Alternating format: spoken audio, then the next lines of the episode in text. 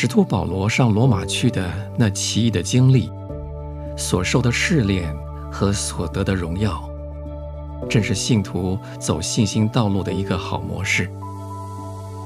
其中最宝贵的教训乃是，在我们所到的一切困难狭窄的地方，都有神特殊的办法和预备。按照人们普通的眼光看来，信心的道路。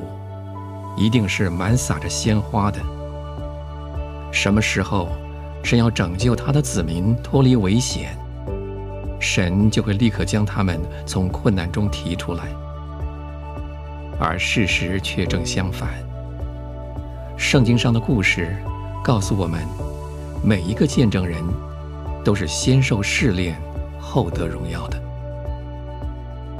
保罗的经历告诉我们，一个神的孩子。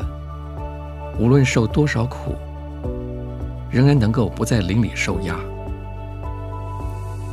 保罗因为在大马色宣传耶稣的缘故，犹太人商议要杀他。那个时候，天上并没有在火焰、雷电之中降下战车战马来，把这位大使徒从仇敌的势力范围中护送出去。他是用筐子从城墙上坠下去的。你看，被装在一个旧的衣筐里面，像一包送出去洗涤的衣服一样。耶稣基督的仆人竟然这样不体面地从城墙上坠下去。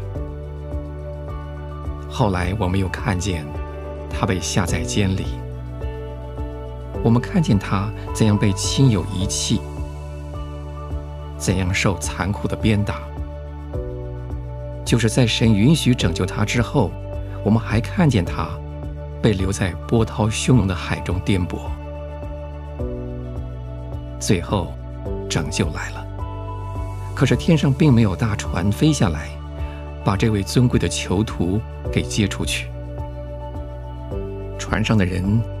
必须有的抓住桅杆，有的抓住木板，有的攀住破船的碎片，有的跳下水去游泳，才能得救上岸。